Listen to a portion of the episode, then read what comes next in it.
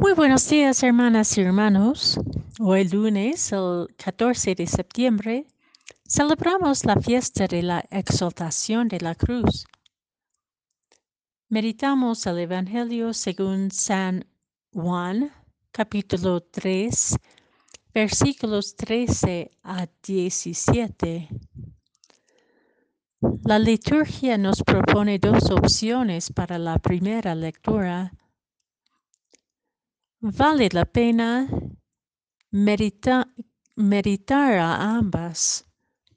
De los números capítulo 21 versículos 4b a 9 y de la carta a los filipenses capítulo 2 versículos 6 a 11.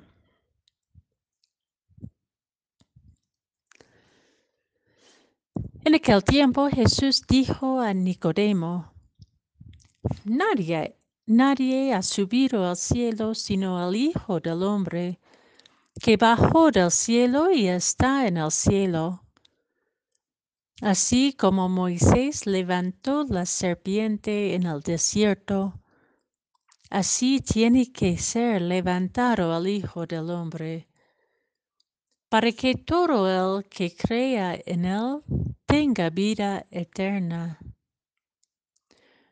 Porque tanto amó Dios al mundo, que le entregó a su Hijo único, para que todo el que crea en Él no perezca, sino que tenga vida eterna. Porque Dios no envió a su Hijo para condenar al mundo, sino que sino para que el mundo se salvara por él.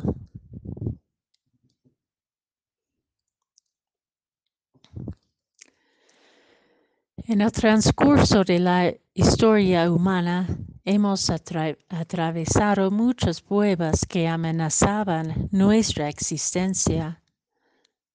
Hoy día es no excepción. Tal vez estamos más atentos ahora a la fragilidad de la vida, la vida humana y también la vida de la creación, del cosmos, de este nido de vida en que eh, convivimos, porque precisamente convergen muchas fuerzas que amenazan la vida.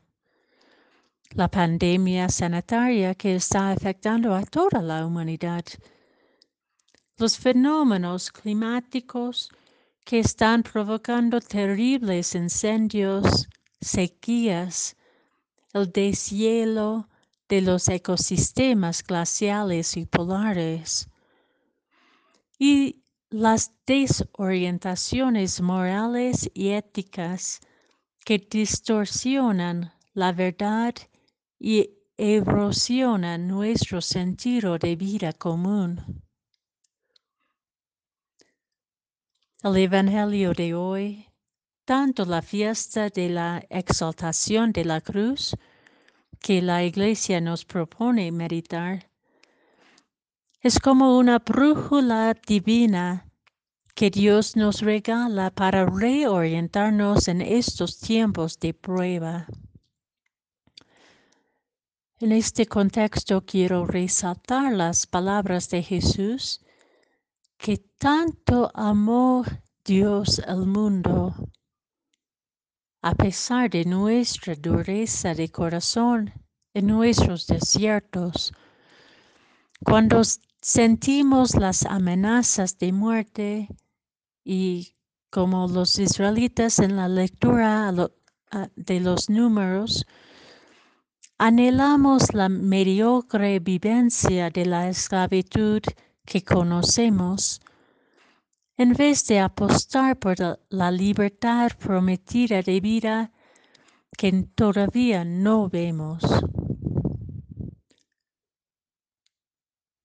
Tanto amó Dios al mundo que le entregó a su Hijo único para que comparte la profundidad de nuestros sufrimientos y camine con nosotros en nuestras búsquedas más hondas donde todas nuestras contradicciones y divisiones se reconcilian por la armonía de la unidad del universo. Como San Pablo canta en su carta a los filipenses, Jesucristo se anonadó a sí mismo hasta aceptar la muerte de cruz, una muerte violenta y dolorosa. Y es en esta obediencia completa a la vida que la muerte pierde su fuerza y su poder. La exaltación de la cruz es una celebración de la victoria de la vida, la coherencia del amor que desarma toda fuerza de muerte. Es una afirmación de la cercanía de Dios en nuestra condición limitada y sufriente, que se vacía en amor para que tengamos vida en plenitud. La cruz de Cristo es la brújula de amor y vida que nos reoriente en nuestra oscuridad inhumana, que ilumina y transforma nuestra inhumanidad oscura.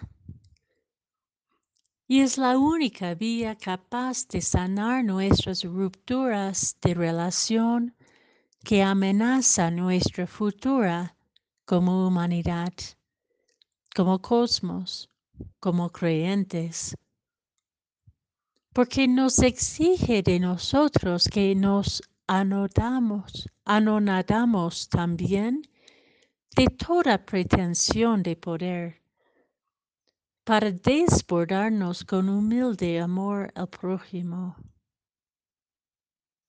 Así, la vida plena nos alcanza y la cruz de Cristo restaura nuestra humanidad divina.